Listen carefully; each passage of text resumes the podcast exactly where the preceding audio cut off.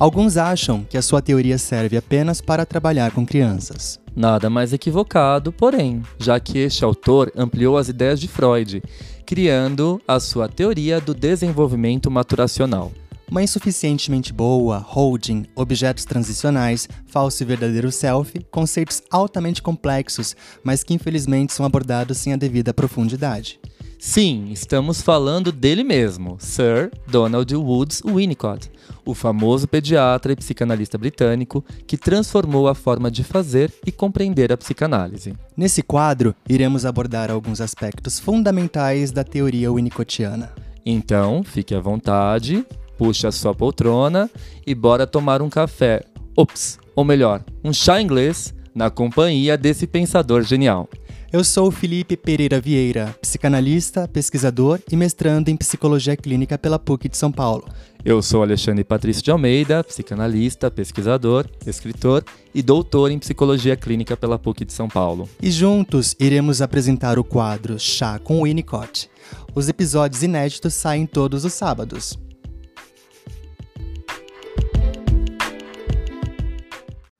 Fala pessoal, tudo bem? Sejam bem-vindos a mais um episódio de Chá com Winnicott.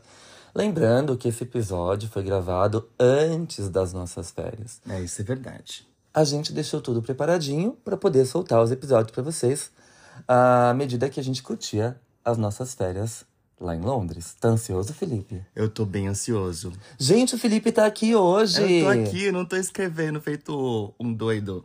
Nossa, ele tava um pouco dissociado esses dias. Sempre estou.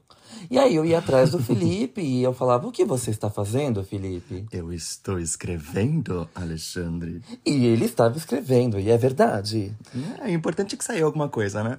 Saiu. A, a, apareceram algumas alucinações no meio do capítulo, eu tive que consertar, né? Mas é assim que, que Não, leva sim, a vida, sim. né? Que a, a gente... gente vai construindo e de repente algumas coisas ficam meio dissociadas também no texto, né? É. Quando a gente tá muito nervoso.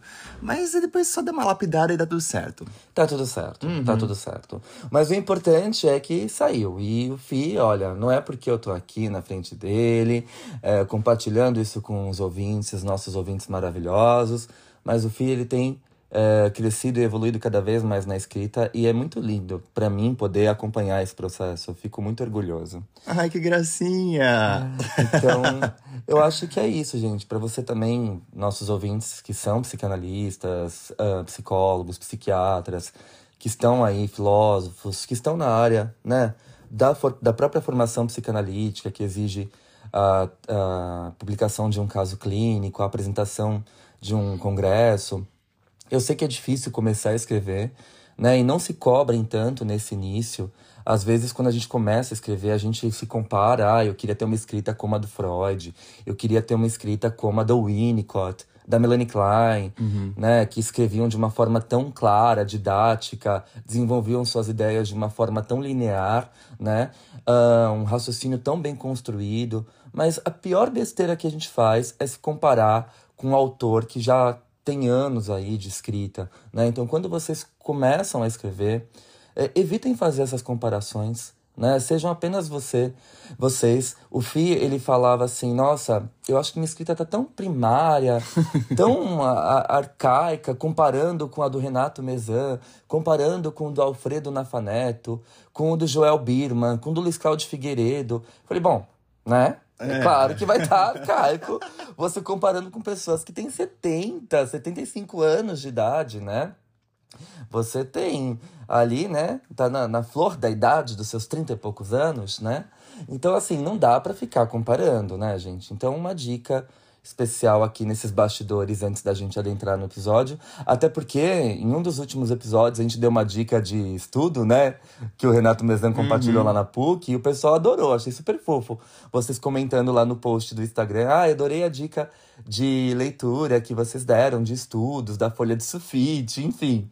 Uh, então, se, se essa dica também está ajudando vocês, depois vão lá no nosso post no Instagram, né? Compartilhem, deixem lá uma um comentário. Uma devolutiva. Uma devolutiva. Lê, adorei as dicas sobre escrita tal. E lembrando que todas essas dicas de escrita, né, a gente tem uh, nos nossos seminários clínicos. Uh, clínicos, olha. Eu sempre costuro a teoria com a clínica, para vocês verem como a clínica tá uh, associada. Associada, tá atrelada. Ah, não apenas, tá encarnado em mim, né? Olha, eu, sim. Eu não consigo pensar uma teoria sem a clínica e vice-versa, né? Eu acho que a clínica que direciona para onde nós devemos caminhar em relação à teoria. Exato. Não ao contrário. Exato, perfeito. Né? Sobre essas dicas de escrita, eu acho que na verdade é, tá relacionado a tudo, né? Tudo que a gente faz, a gente vai elaborando imaginativamente, como diria Winnicott, né? Tudo que a gente faz. Então, assim, começar a escrever é um passo importante, com muitas frustrações, que a gente né? tem que saber lidar com ela, senão a gente trava por completo. E vai ser a partir daí que a gente vai conseguindo aprimorar. A mesma coisa acontece na nossa clínica, né? no nosso trabalho, em tudo que a gente faz. Perfeito. Né? Ah, o recadinho que eu ia dar então para vocês, é, lembrando que nos nossos seminários teóricos de 2023, né, nós temos três seminários teóricos, um sobre Freud e Lacan, outro que eu vou promover um diálogo entre Sandor Ferencz e Melanie Klein, e o último sobre o Winnicott né, que acontecem, respectivamente, às segundas, às terças e às quintas. Sempre dois encontros por mês, uh, aulas ao vivo pelo Zoom. Quem não consegue assistir aula ao vivo, a gente também disponibiliza a gravação por 10 dias. E nesse seminário teórico, em cada um deles, né, os alunos têm direito a, a uma oficina de escrita criativa científica que eu ofereço num sábado, eu marco uh, com antecedência e faço uma orientação da produção de um capítulo de um livro que eu vou organizar. Eu sempre organizo um livro por ano. Então, as minhas turmas do ano passado, né, eu já estou no processo de correção dos capítulos para poder montar o livro e a gente vai publicar o livro esse ano. Então, sempre assim, as turmas do ano anterior, né, uh, escrevem, esses capítulos são corrigidos, são selecionados por mim, entram na coletânea que eu também participo, também escrevo um capítulo, a introdução, a apresentação, e são publicados no ano seguinte. Né? Então, as turmas de 2023, uh, ah, os capítulos que forem selecionados vão ser publicados no ano de 2024, né? Sempre assim. Então, uh, fica o convite. As inscrições estão abertas. Lá, uh, as postagens estão fixadas lá no meu Instagram. E o FI também, esse ano, ele uh, decidiu depois do, né, tanto hesitar de, de, um medo sem fundamento, né? Uma pessoa que estudou psicologia por cinco anos, fez uma formação em psicanálise no mínimo de quatro anos, porque a formação do FIE é contínua, né? Ele participa de vários seminários teóricos de vários lugares, CEP, sedes, comigo, assiste meus seminários, colóquios, congressos. Uh, mestrado na PUC de São Paulo, que está prestes a defender. É, em junho. Ai, meu coração né? É. Ai, meu coração. Tô já um pouco preocupado. Já passou pelo exame de qualificação, vai emendar o doutorado, né? Já tá com um projeto desenvolvido também de pesquisa junto ao CNPq. Uhum. E. Enfim, tava inseguro. Falei, Felipe. É, na verdade, a gente fica inseguro para tudo na vida, né? E, e, que bom que a gente fica, né? Porque Sim. é através da insegurança que a gente alcança um grau de expertise. que a gente busca um amadurecimento, né? Eu acho que quando a gente se conforma, ai, tá tudo bom, tá tudo certo, é, a gente meio que paralisa. Sim. É. Mas uh, o FI também vai uh, trabalhar esse ano com um grupo de estudos que vai acontecer às terças-feiras. Isso, das 20h30 às 22 horas. Então Isso. dá para todo mundo assistir. Qual é o tema, né, Fih? Vou falar sobre, ou melhor, estudaremos a obra de Donald Winnicott é, o livro Brincar e a Realidade, né? Os principais textos, na verdade, praticamente todos eles. É, né? uh, o Brincar e a Realidade, a gente não pode esquecer, né? Que é o... É o livro da Ubu. E, e outra, né? É considerada a Bíblia Winnicottiana, né? É o livro mais maduro, né? É, praticamente. Ele é tão importante para o pensamento do Winnicott quanto os três ensaios sobre a teoria da sexualidade para o pensamento do Freud. Né? Eu, eu que sou um pesquisador do Winnicott uh, há muito tempo, com várias publicações científicas sobre o autor, eu, eu costumo fazer essa comparação. Né?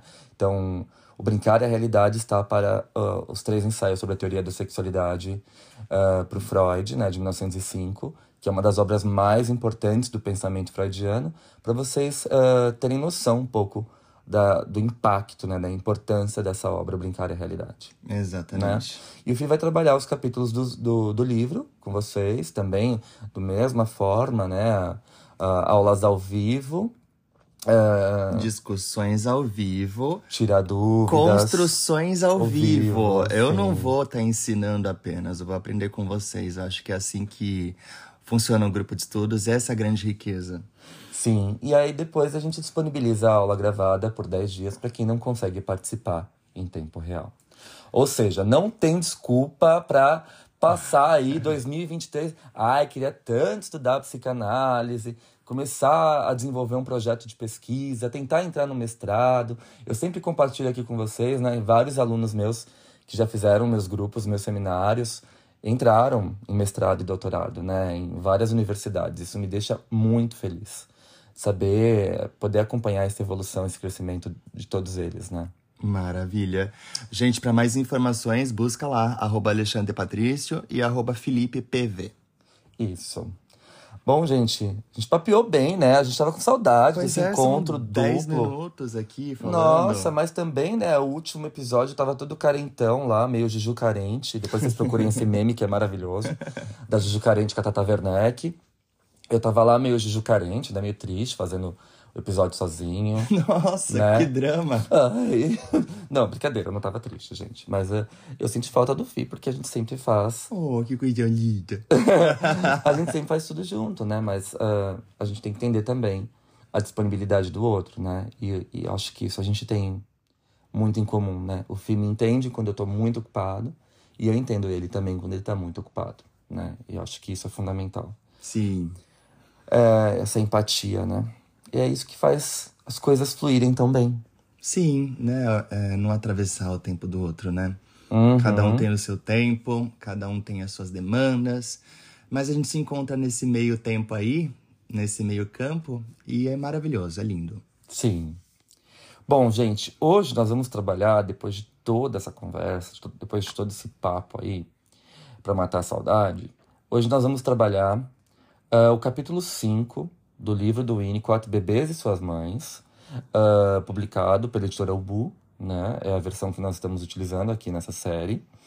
E esse capítulo 5, ele tem um título assim muito filosófico, existencial, uh, não sei, ele mexe com a gente, é um título impactante. As origens do indivíduo. Uh, a priori, parece um texto assim muito uh, da medicina, da pediatria, até Sim. porque o Winnicott nunca larga essas origens. É verdade.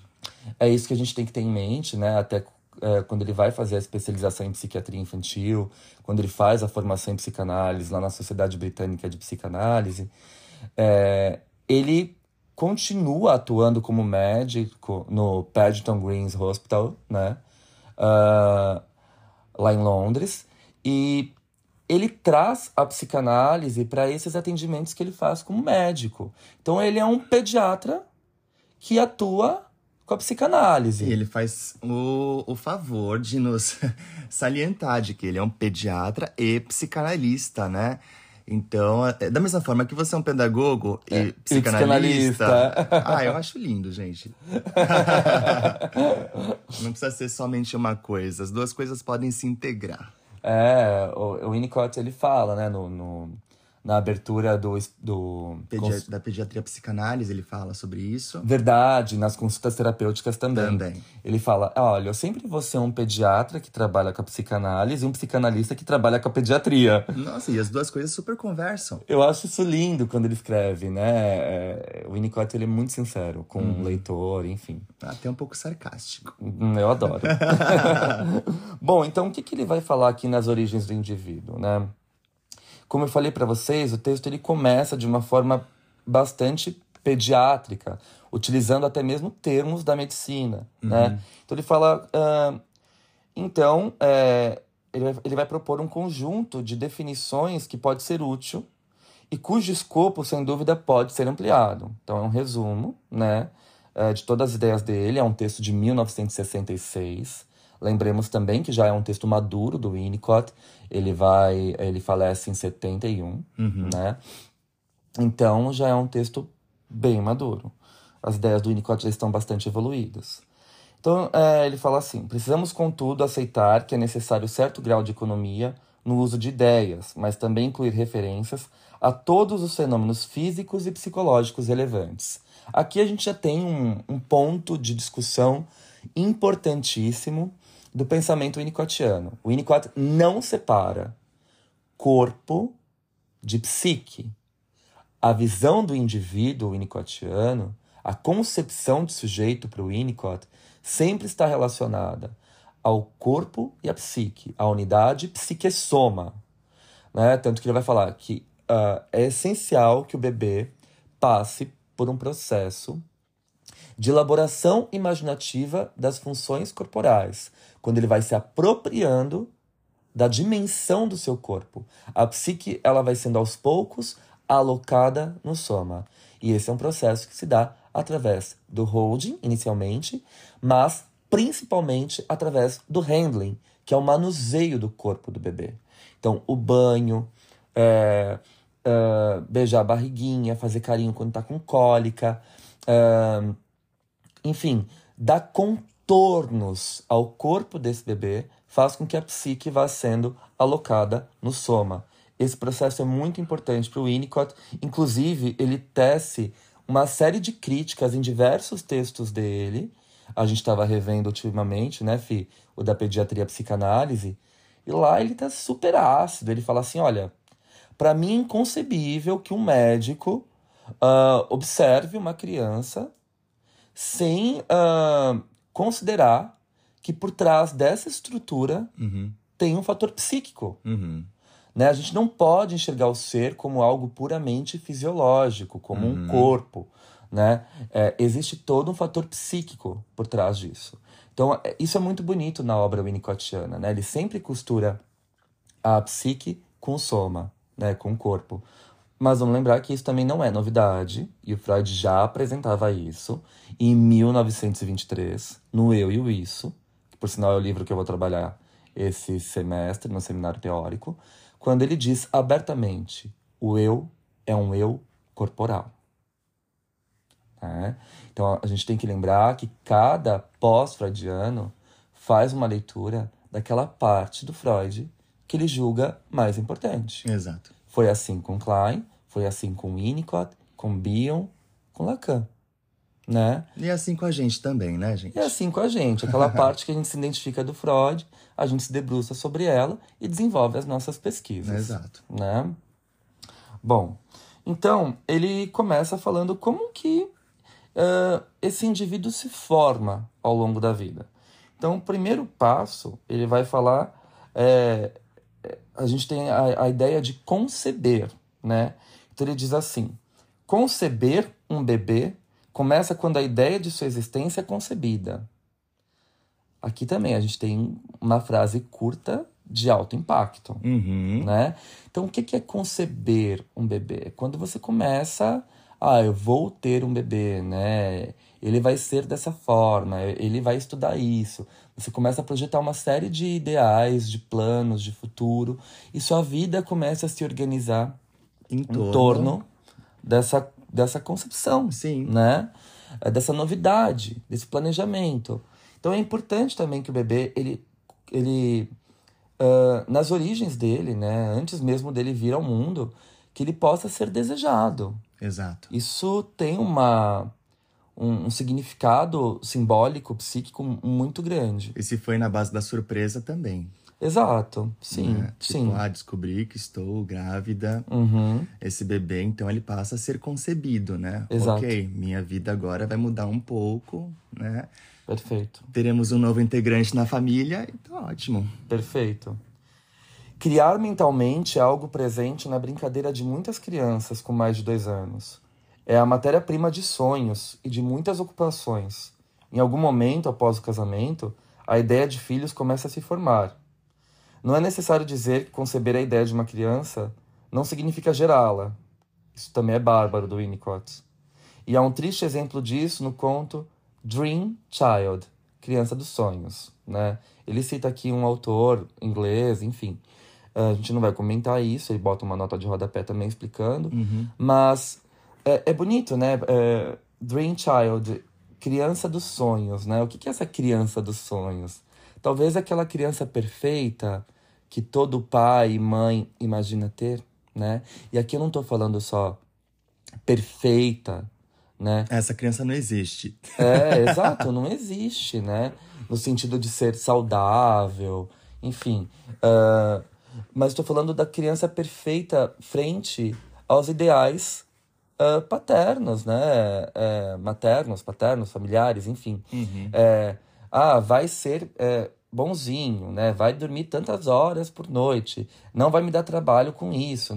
E de repente nasce totalmente o oposto, né? Então acho que esse dream child, né, a criança dos sonhos, ela de fato não existe, né? Muitas vezes também os pais pensam né, na subjetividade, na personalidade da criança uh, de um jeito e essa criança vem nasce Sim, de uma é forma um com... sujeito separado, né? Sim. Isso é uma idealização. E aí que tá, né? Você lidar com essa diferença e é com a quebra desse ideal, uhum. talvez é, é uma, sei lá, é um trabalho psíquico muito complicado para os pais, né? Sim. Ah, eu imaginei tanto que meu filho fosse gostar disso, Imaginei. fosse estudar isso, mas ele não tá seguindo por essa via. Pois é, ele não é você. Exato. Bom, ah, aí ele faz uma diferença, né? Ele faz uma diferença entre conceber e a concepção, mas os dois estão atrelados, obviamente. Vamos lembrar que esses processos eles não estão dissociados, né? estão integrados. Fala... Exato. A concepção para o Winnicott Trata-se de um ato físico. A concepção depende da fertilização de um óvulo e da fixação do óvulo fertilizado no endométrio do útero, né? Uh, a psicologia da concepção pode ser de duas.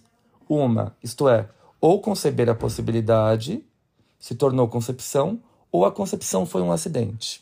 É, então. é uma concepção também, né? Sim.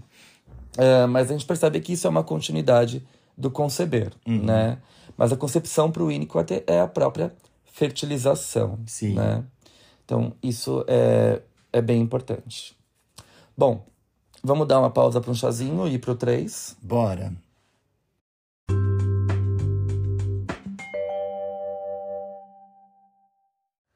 O terceiro item que o Winnicott vai dizer, seguindo aqui o texto dele, é o cérebro como órgão. Aí ele diz assim: o estágio seguinte nem sempre é bem definido e poderia ser dividido em dois subestágios. Seria lógico considerar o período exato em que se torna perigoso para a mãe ter uma rubéola, ou seja, por volta dos dois ou três meses de gestação, quando ocorre uma rápida sequência de transformações que leva à formação do cérebro do bebê.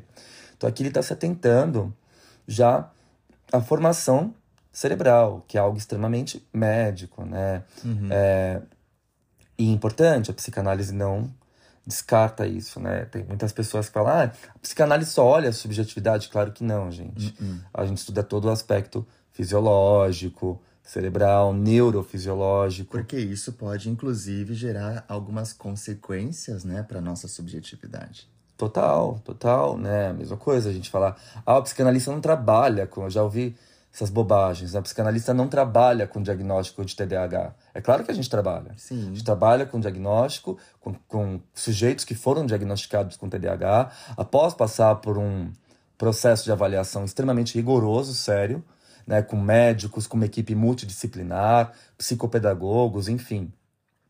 E que vem para o tratamento psicanalítico. Né? É, o que a gente não trabalha, de fato, são com aqueles sujeitos que são diagnosticados à torta direito por profissionais incompetentes, né, que colocam ali uh, um diagnóstico uh, em, em, casos que não correspondem àquele diagnóstico. Pois então, é. você vê às vezes crianças de 3, 4 anos que são agitadas como qualquer outra criança no mundo. Tomando ritalina. Tomando ritalina, tomando concerta, concerta e por aí vai, né? Uh, então a gente vê, às vezes, barbáries na clínica e a gente encaminha esses pacientes para outra avaliação. Sim. E quando são avaliados por uma equipe uh, multidisciplinar competente, composta por fonoaudiólogo, uh, pediatra, neuro, Sim. psiquiatra, uh, psicólogo, psicanalista, psicopedagogo, e a gente fecha um diagnóstico em comum conversando com a equipe multidisciplinar, não aparece o diagnóstico de TDAH. Não. Né? Essa criança estava é, é, no lugar errado, numa posição errada, num DSM errado. E tomando uma medicação que interfere totalmente No na, próprio desenvolvimento dela. no- exatamente, e gera consequências para a vida toda. Né? Então é isso que a psicanálise critica. A psicanálise ela tem o pé atrás com esses diagnósticos que são feitos de forma instantânea. Né? Mas não que a gente não trabalhe com o TDAH, que a gente não trabalhe ah, com autismo, de forma alguma, que a gente despreza isso, que a gente não acha que tem uma origem genética, uma origem fisiológica, uma característica ah, neurofisiológica. É claro que a gente estuda tudo isso. Né? Um bom psicanalista vai se debruçar sobre tudo isso. Uhum. Né? E tenho dito. Bom, então é importante que ele fale aqui do cérebro, né? é, dos cuidados que a mãe deve ter nesse momento da gestação. Isso a gente vai encontrar também nos livros da Ellen B. Sim. e da Papalha, né? Sobre o desenvolvimento humano ou o desenvolvimento da criança, que é a psicologia do desenvolvimento. Eu fui professor dessa disciplina durante alguns anos na universidade, né? Na, na faculdade de psicologia. E eu lembro que lecionar essa disciplina era algo fantástico, assim, porque a gente ia acompanhando passo a passo das evoluções, né, da, do crescimento do indivíduo, tanto no sentido fisiológico quanto no sentido ah, subjetivo.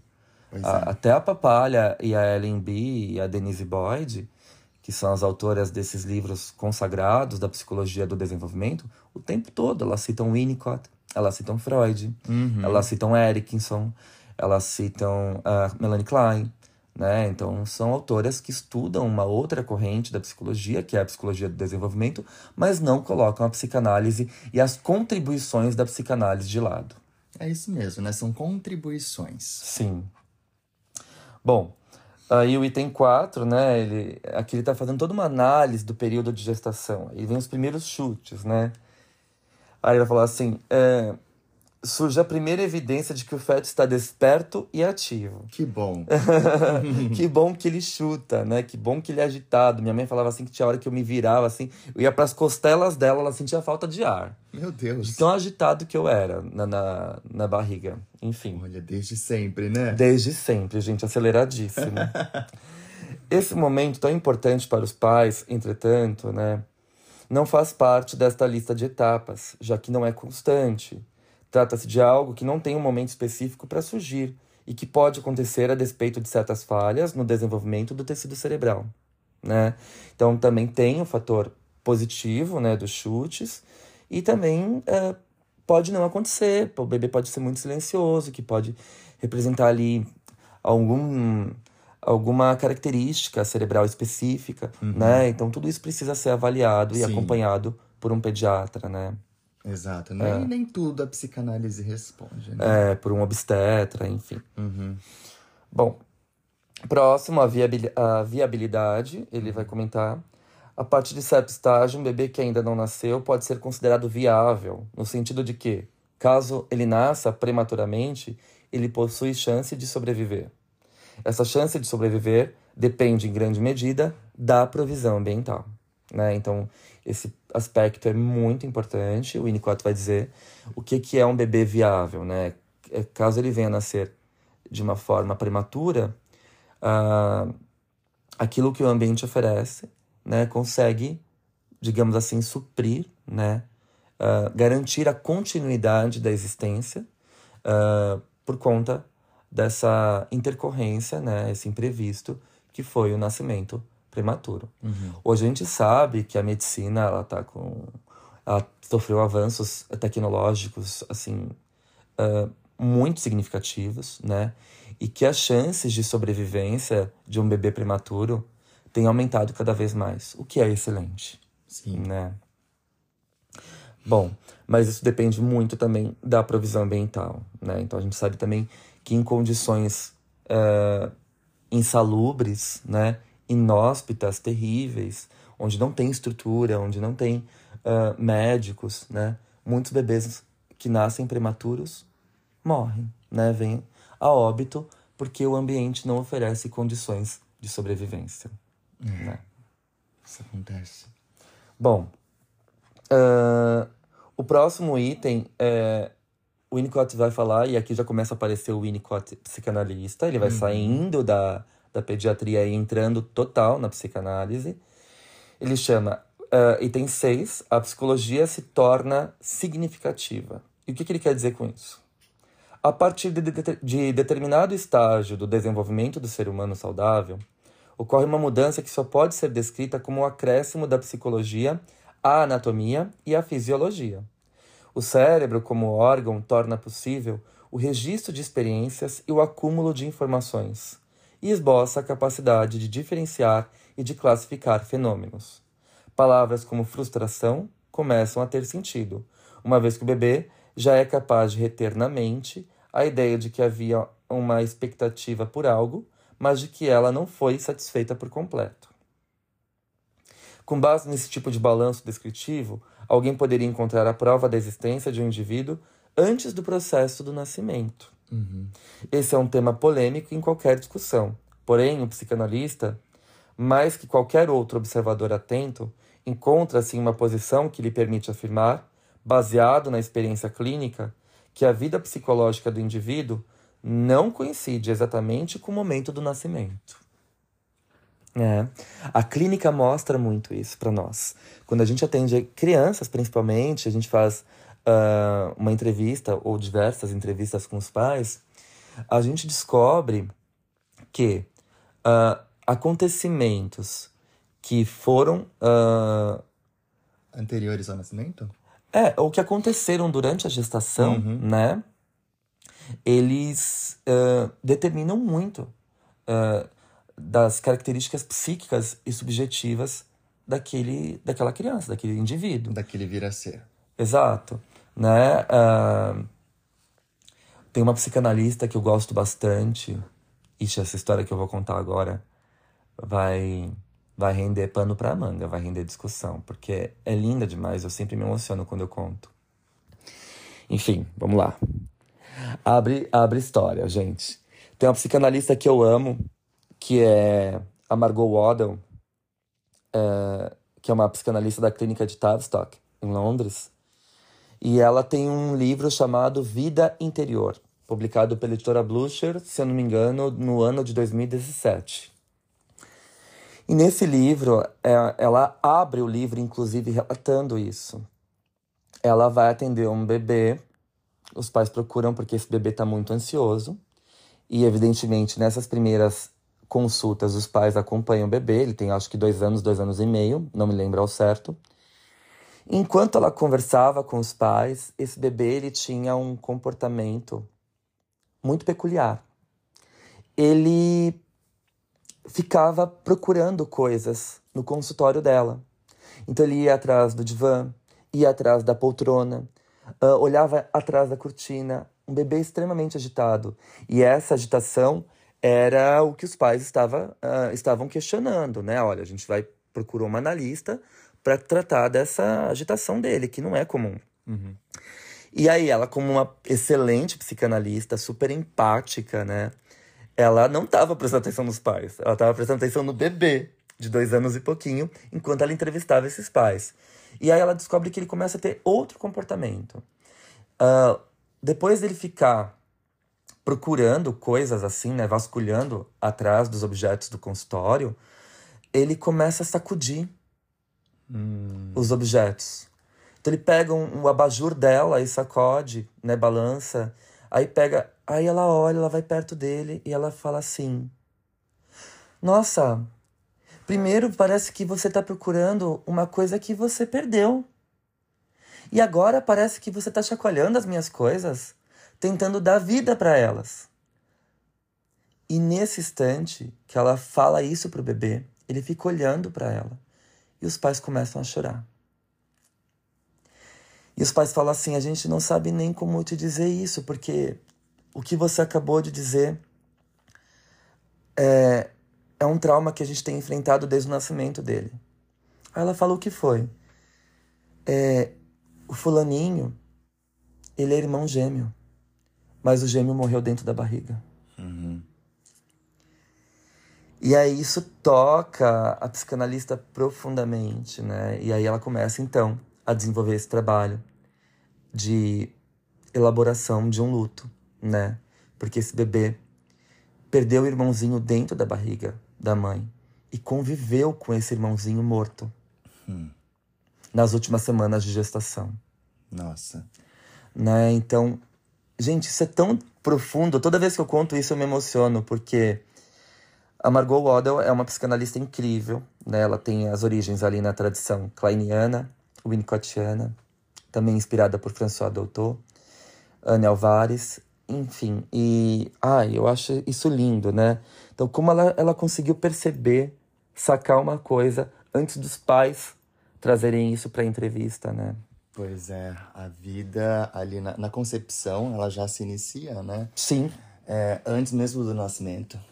Exatamente, né? É incrível isso. Por isso que o Winnicott fala, a clínica a psicanalítica, ela mostra muito né, do que aconteceu nesse período de gestação. Uhum. Bom, e aí ele vai falar do nascimento, no item 7. Né? É, fisiologicamente, as transformações causadas pelo parto são tão expressivas como bem conhecidas, mas isso não significa que algo tão crucial quanto a origem do indivíduo esteja de fato conectado ao processo de nascimento. Talvez essa noção deva ser deixada de lado nesse tipo de debate. O principal fator que leva à inclusão do processo de nascimento nesta lista é a grande mudança de atitude que ocorre nos pais. É, ou seja, quando o bebê nasce, né, a dinâmica familiar muda completamente. Sim. E olha só o que o Winnicott vai tentar, né? Ele vai olhar para essa dinâmica. Então, como que a família funcionava enquanto o bebê estava dentro da barriga, uhum. né? E como que essa família passa a funcionar quando esse bebê vem ao mundo? Esse é o, é o aspecto uh, essencial uh, que, que uh, assinala as características do momento do nascimento, né? São as transformações que ele impulsiona na dinâmica familiar, uhum. né? Muito bem. No item 8, ele já vai dizer aqui, também o Winnicott sendo o Winnicott, eu, não eu. Esse é o item 8. O que, ah, que ele quer sim. dizer com isso? a partir deste ponto, a fisiologia já pode cuidar de si mesma. Uhum. Nela incluem-se os fatores genéticos, que determinam a tendência de amadurecimento no indivíduo, que por sua vez pode ou não ser afetada por processos físicos mórbidos. Uh, o que se chama de psicologia acadêmica se dedica a fenômenos físicos.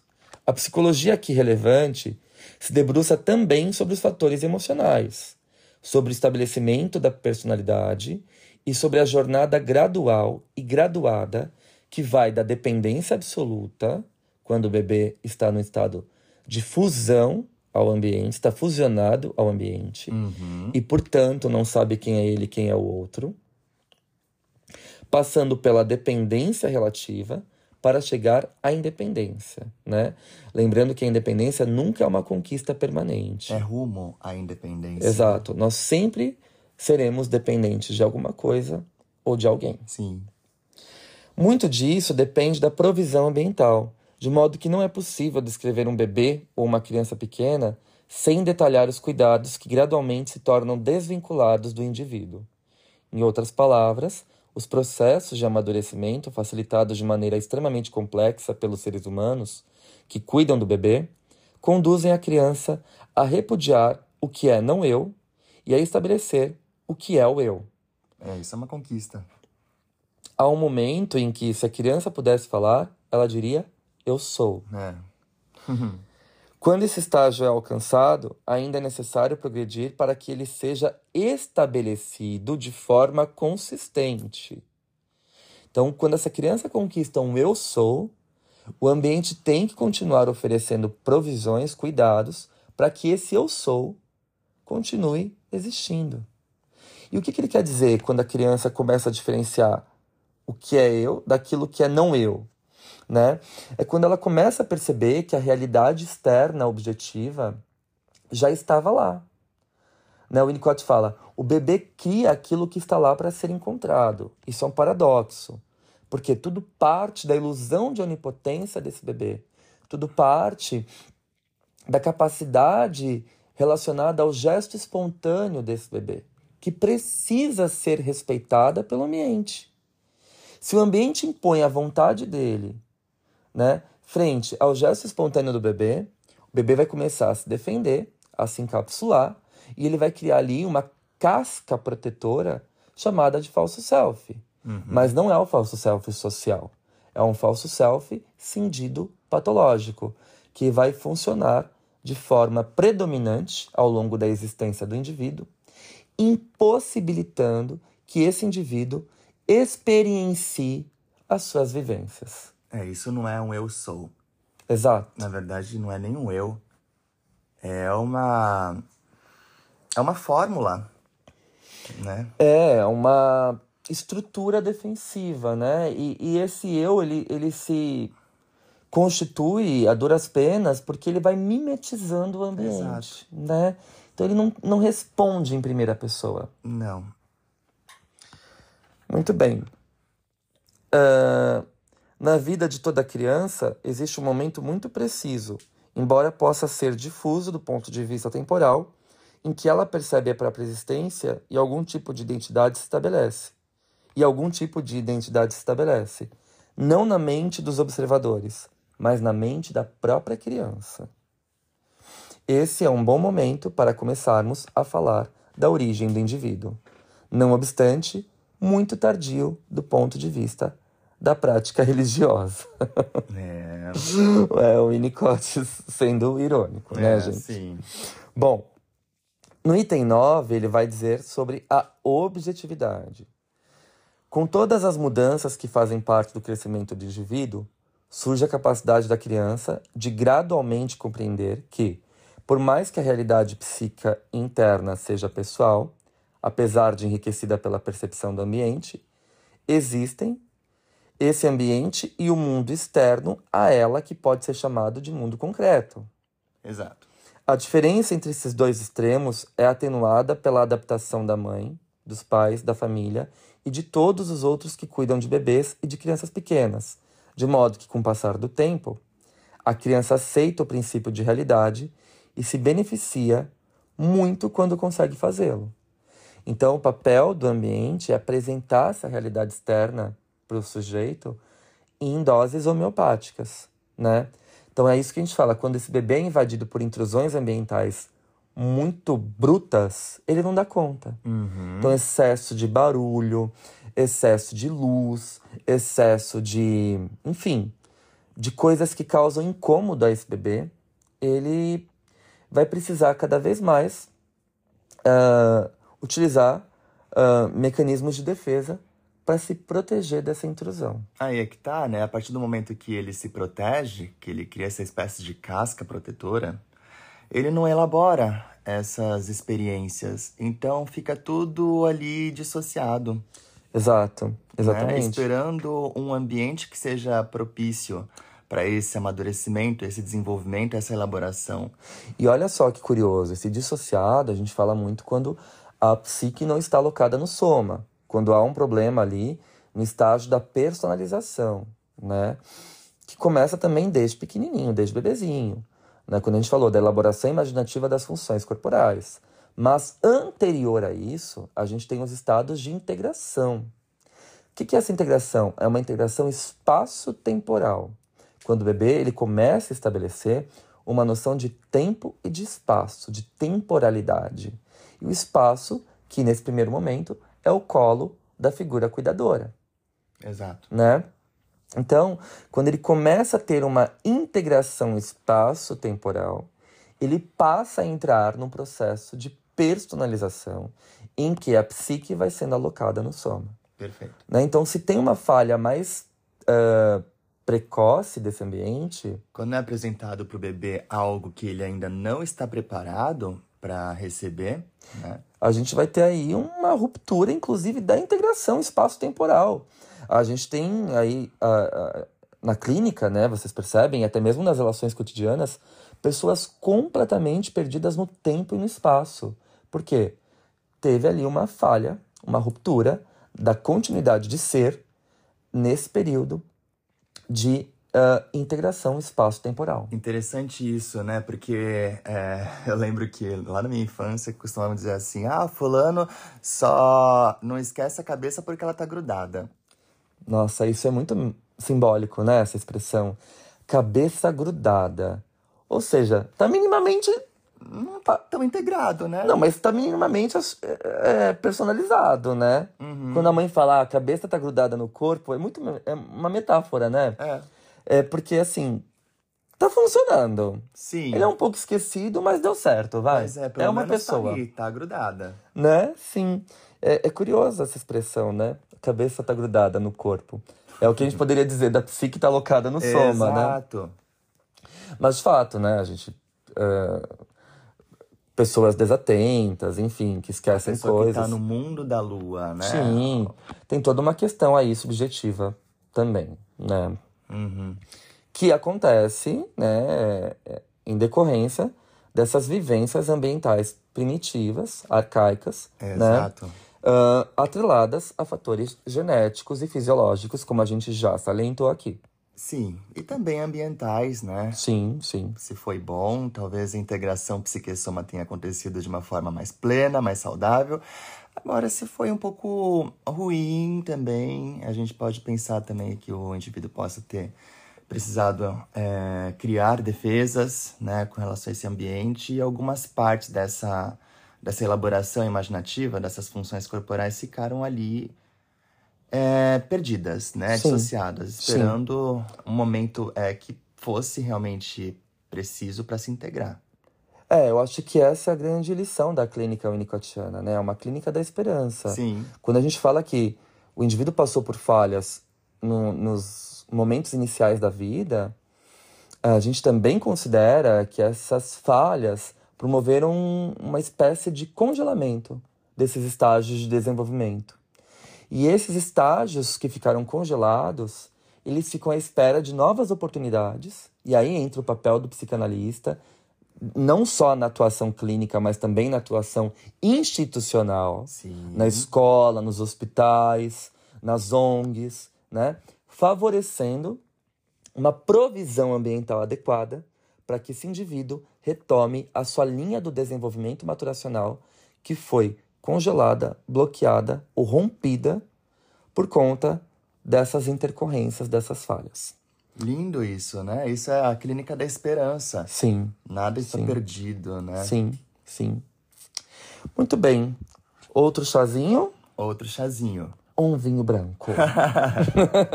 Combina mais com o boteco, né? é.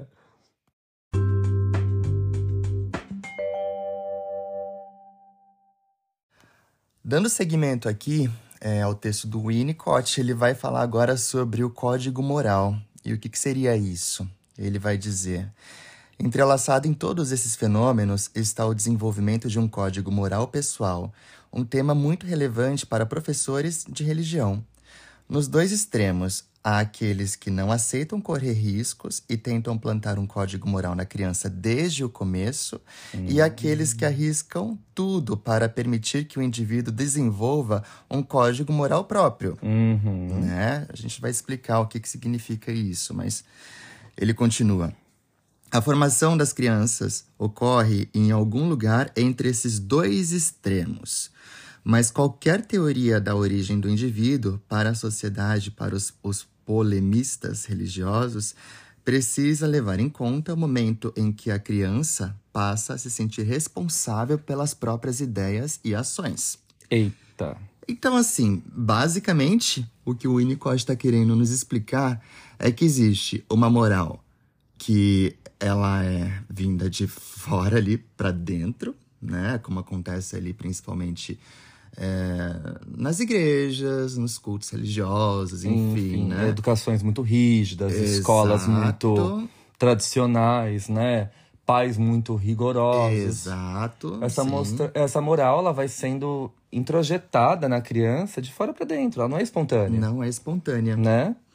No entanto, Por isso que às vezes aquela criança às vezes é tão certinha em casa, ah, mantém tudo organizado, tal, chega na escola, risca a parede escondido, É, sim. bate no amiguinho e não se responsabiliza, fala, ai, não fui eu, imagina, né? Vai exercendo, porque isso escapa. Isso não é verdadeiro, gente. Uhum. Ou senão vira um adolescente começa a correr atrás de tudo que não curtiu, que não fez, porque estava preso Ah, ali na sim, moral. acaba indo pras drogas ou pra bebida pra libertar é, esse instinto que ficou aprisionado em decorrência de algo mais primitivo. Sim. Então, assim, o que o Winnicott vai dizer, e que o Fih estava explicando muito bem, basicamente é isso, gente. Para o Winnicott, o superego não é algo filogenético que vem da espécie humana, como Freud colocou ali, totem e tabu. Um texto bastante polêmico, né? Mas ele fala que essa interdição do incesto já é presente na nossa espécie humana, já é algo que marca a nossa subjetividade inerente a todos os seres humanos, mas o Winnicott não acredita nisso. Ele fala, olha, é, o, o superego não é filogenético, ele é ontogenético. Ele, ele cresce a partir do ser, do indivíduo. E cada um vai ter o seu superego pessoal. É, isso eu acho lindo. Né? Então, assim, a, a- muitas vezes a gente é, se depara com crianças que nunca apanharam, nunca é, foram castigadas. O pai olha, a mãe olha e a criança tem medo, respeita, sabe? É, é algo extremamente saudável. Ela começa a criar em primeira pessoa, claro, a partir de orientações do ambiente externo, a noção de certo e errado, aquilo que pode e aquilo que não pode. Né? Então, às vezes, uma educação tão repressora, tão controladora, o tiro sai pela culatra e acaba dando tudo errado. Né? É. E, e é claro que aqui a gente não está defendendo o excesso de liberdade, libertinagem, a criança faz o que ela quiser, fica a Deus dará, não é nada disso, gente. A criança precisa de orientação para se desenvolver. A gente está falando de uma maternidade, né? Uma função materna suficientemente boa, né? Exato, que está baseada ali na orientação, né? Então, o que é orientar essa criança? É oferecer condições para que ela crie um seu superego, ah, ah, um superego pessoal, né? A partir dela e não de inculcações morais que eh, chegam principalmente eh, por essas vias, né? Pela via da religião, pela via da escola, pela via da sociedade, enfim, ou dentro do próprio âmbito familiar né, o excesso de repressão também, de rigidez, ah, também ocasiona sofrimento psíquico. E é isso que a gente tem que pensar.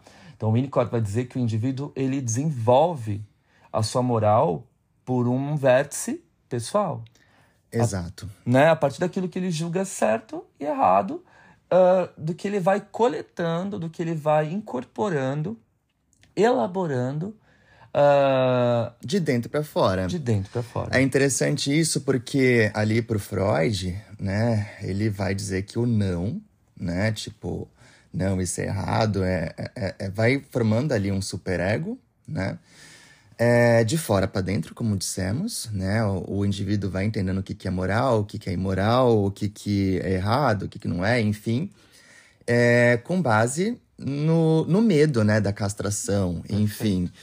O Winnicott, ele, ali, a gente pode até aproximar um pouco o Winnicott da Melanie Klein nesse sentido, porque ele pega uma das ideias da Klein, que é a posição depressiva, e ele se debruça sobre ela para falar de como é, essa moral vai sendo compreendida, né, elaborada pelo sujeito.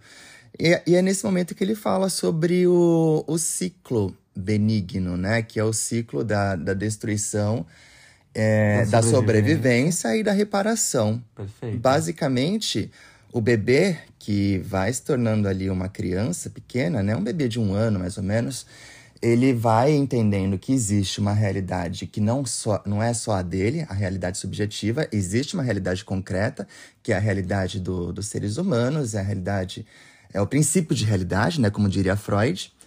E nesse sentido, ele vai começando a testar esse ambiente que precisa sobreviver a esses impulsos, né, do bebê, né? O Winnicott diz que o id, né, ele a, a princípio ele é externo ao eu. Isso é uma mega novidade para psicanálise. Sim. Então assim, veja, olha que interessante.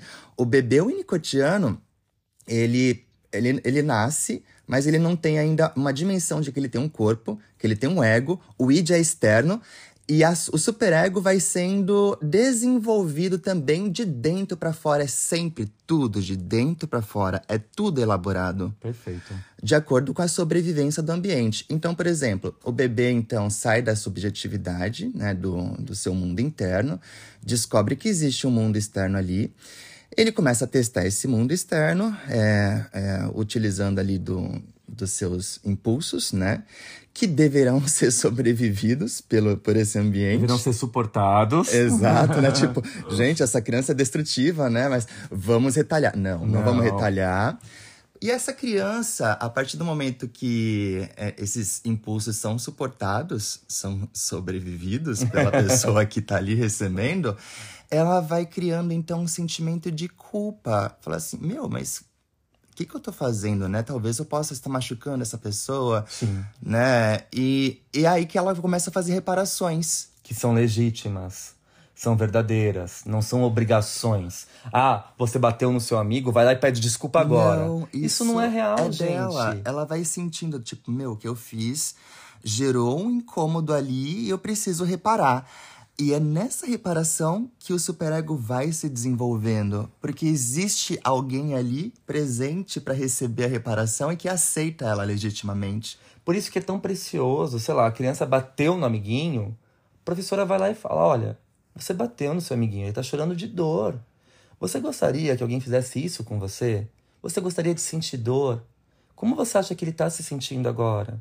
Vai ajudando a elaborar, né? Exato. Do que virar e falar assim, vai lá agora pedir desculpa pra essa, pro seu amigo, Isso ou é. você vai ficar de castigo. Não é Gente, espontâneo. Não é espontâneo. A criança vai pedir desculpa, daqui cinco minutos ela vai bater de novo. Porque ela não entendeu o que ela causou ao outro. Perfeito. Não existe uma apropriação em primeira pessoa dessa experiência. E é isso que é fundamental. Por isso, uh, levando em consideração tudo isso que o Fih falou, e essa concepção própria do Winnicott de ser e continuar sendo, essa, essa concepção de existência, ela está muito mais próxima de uma ética do cuidado do que de uma ética da lei, né? Que a gente fala. O Freud herda uma ética da lei que é uma ética kantiana, né? Do Kant. O Freud ele é muito influenciado pelo Kant. E o Winnicott, ele, ele segue uma ética da, lei, da do cuidado, né? uma ética uh, da presença afetiva, da empatia. É isso que vai favorecer o desenvolvimento do indivíduo em primeira pessoa. Né? Então são éticas completamente diferentes. A ética da lei e da ética do cuidado. E a gente pode dizer que essa ética do cuidado começou lá com Sandor Ferenczi, que também tinha uma outra forma de compreender a clínica psicanalítica e a construção individual. Vale salientar, gente, que eu usei o exemplo do Freud falando da castração e tudo mais, complexo de Édipo. O Winnicott também é, trabalha, trabalha com, com, tudo isso normalmente, só que ele entende que o indivíduo ele não nasce é, neurótico, né? Ele nasce ali com, com, como um vir a ser. Então ele precisa se tornar um eu antes de experienciar o complexo de Édipo. Exatamente. Então ele precisa se integrar para começar a vivenciar os conflitos edipianos, né? Um, ele não vai é, diferente, por exemplo, da Klein, né? Ele não vai vivenciar um, um complexo de ético precoce é, com uhum. pessoas parciais. É, com objetos parciais. Exato. Né? A gente explicou isso lá no Café com o Klein. Quem não ouviu... Vá lá ouvir. Uhum. O estágio é, inicial, né? É, os conflitos iniciais Ai, meu Deus! Ai, meu Deus!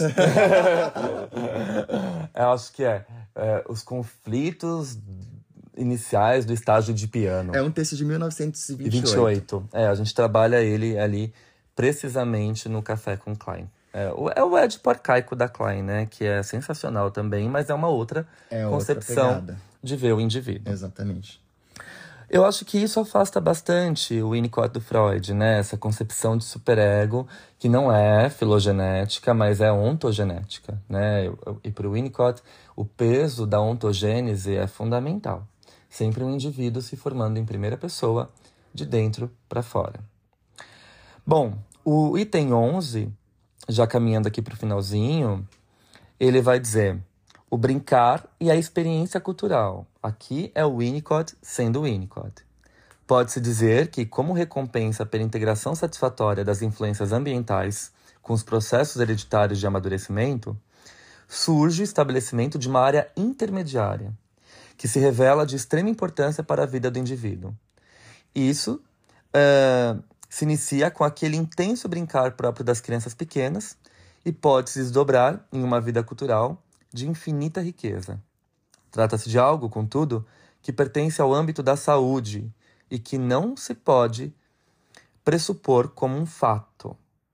Então, isso não é algo dado, é uma conquista. Por isso que a gente vê tantas pessoas que não conseguem brincar. Uhum. E o brincar, gente, não é isso de você sentar, jogar um jogo, enfim.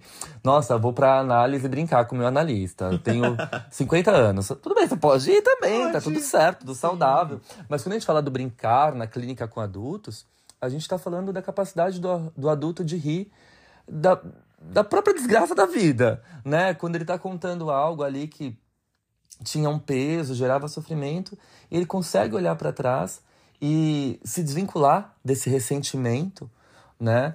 Uh, dessa memória traumática e rir disso, contar isso com mais leveza, simbolizar isso, né? Trazer metáforas, construções, arte, o processo de simbolização.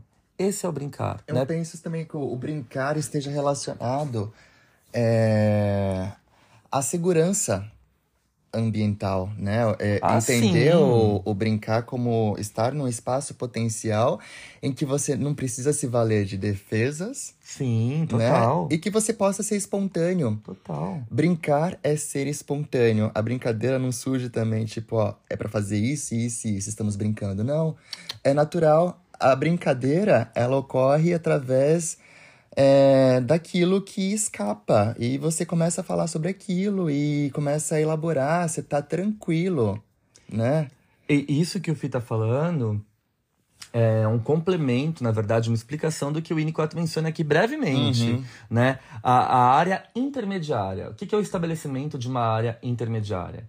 É esse espaço potencial que vai dar origem aos fenômenos transicionais. Exato. Né? Então, o que, que é esse espaço potencial? É um espaço que não está nem dentro nem fora, né? nem interno e nem externo. É uma terceira zona. Isso que o Winnicott inaugura. Uma área que a gente pode habitar para a criação. Uma área que a gente pode relaxar e, ao mesmo tempo, estar atento às nossas próprias questões e, a partir disso, criar.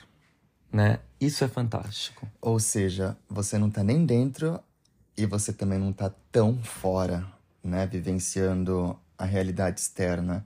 É, eu acho que esses dois extremos podem ser preocupantes, uhum. né? Mas Sim. se você consegue alcançar essa terceira área, você tá ótimo. Sim. Por isso que ele fala, isso não é algo dado, isso é uma conquista. É uma conquista, sim. É. Por isso que a gente vê adultos, uh, pacientes adultos, uh, tão adoecidos, né, na atualidade, repletos de trabalho, de exigências, Sim, o burnout de é, produtividade. Isso. Não, a isso... pessoa perde um pouco do contato com o próprio mundo sim, interno. Sim. Ela tá tão exposta. Eu não diria nem mundo interno, né, Fih? Eu diria ela perde o contato total com a terceira área. Ela não alcança isso. Não. Ela não vai habitar uma terceira área. Ela não, ela não entra nesse espaço ela tá potencial. Sempre no objetivo, alcançar metas. Sim. Né? É, alcançar outros objetivos, alcançar outros patamares na empresa, enfim. Sim. Sim, é, é o que acontece com o bebê, né? A gente voltando ali às origens do indivíduo, que é o que a gente está falando aqui nesse capítulo, nesse episódio. Esse capítulo não é uma novela já. Uma série, gente. É, nesse episódio a gente está falando disso, né? É um bebê que sai de uma realidade subjetiva e de repente é jogado numa realidade objetiva, numa realidade concreta. Não dá tempo dele criar não, ele o espaço não tem um potencial. tão fortalecido para isso ainda. E não é isso também, né? Além disso, a gente tem que ter uma, uma figura cuidadora que vai saindo de cena aos poucos. Exato. Possibilitando que o bebê ocupe essa terceira área, que ele crie essa terceira área. Né? Se a gente é atirado na realidade objetiva de uma vez, a gente não cria. E aqui eu vou só dar uma provocação, não vou explicar. Né? Quem quiser mais explicações, ah, ingresse nos sim, grupos, sim. nos, nos seminários. A gente estuda isso com bastante profundidade, porque eu, eu costuro fatos da nossa realidade contemporânea, enfim. Mas aí, tá, vamos pensar de que forma essa realidade objetiva atravessa a nossa subjetividade hoje. Bom, a gente acorda, a primeira coisa que a gente faz, redes sociais, né? Abre ali aquela realidade concreta, a gente é bombardeado de informações. E aí, gente, quando a gente faz isso a todo instante, será que a gente está possibilitando o surgimento de uma terceira área? Será que a gente consegue habitar o espaço potencial? Será que a gente consegue criar fenômenos transicionais? Por que, que o nosso potencial criativo está tão reduzido? Será que não existe um peso desse excesso das informações concretas que a gente. Excesso de realidade. É obrigado a digerir com as redes, né? Sim. Enfim, provocações. A última parte, para fechar o texto, e o nosso capítulo barra episódio. tudo, junto e misturado. O Winnicott diz assim: A realidade psica pessoal de acordo com suas experiências e com a capacidade de armazená-las na memória, o indivíduo desenvolve a capacidade de acreditar ou de confiar. Isso é importantíssimo para o Winnicott. Believe in, acreditar em. Conforme a provisão cultural em que está inserida, a criança será levada a acreditar nisso, naquilo ou em outra coisa. Mas o alicerce é a capacidade baseada no acúmulo das experiências concretas e oníricas, ou seja, dos sonhos, da simbolização. Embora sejam de suma importância para descrever o indivíduo, esses temas são sofisticados demais para serem incluídos neste debate sobre quando se dá o início do indivíduo. Então, ele está falando aqui que a capacidade de acreditar em é a base também de uma vida criativa, a base de um sentimento de segurança, que só se estabelece a partir de uma relação de confiabilidade com o meio. E também a nossa base de fé, de fé não só na religião, Esperança. né, mas de fé na vida. Sim, porque à medida que você cria o objeto que já está ali para ser encontrado, ou seja, à medida que o bebê ele chora e de repente ele tem o seio, e de repente ele tem o, o calor do corpo da mãe, ele vai começando a acreditar, believe in something, né, tipo em alguma coisa. Então, assim, essa é a base do- da confiança. Tipo, eu consigo. É a base do otimismo. Sim, Isso é fundamental. se a criança sofreu uma série de frustrações, se ela não foi compreendida no gesto espontâneo dela, você acha que ela vai acreditar em alguma coisa? De forma alguma. Ela vai viver numa defensiva. Gente, eu acho que esse episódio foi um dos mais profundos até agora do chá com Winnicott. Ele nos remete a uma série de questões ah, existenciais, psíquicas, de adoecimento, de clínica, de cultura. Então, assim, eu fiquei muito satisfeito com essa discussão. Eu achei que ela ficou muito profunda, muito mais do que a gente imaginava, né, Fih? Porque o Fih ficou preocupado, ele falou assim: amor, esse episódio, Não, não, eu esse pensei- texto, ele é muito me- médico, Médico, não né? faz sentido. Ele só começa a ficar psicanalítico no item 7. Exato, mas aí a gente vê, né, o quanto a medicina e a psicanálise ainda podem ah, gerar diálogos tão frutíferos, né? Assim, a psicanálise conversa com quase tudo, né? Assim. Gente, então é isso. Eu espero que vocês gostem. Compartilhem esse episódio, mandem pros amigos, manda lá no WhatsApp. Olha, Sim, ajuda a gente com os comenta. streamings, tá, gente? Vamos botar a gente ali entre os 50 do Spotify. Olha que maravilha. Olha que maravilha. Vamos subir esse número aí, hein? Vamos subir esse número aí.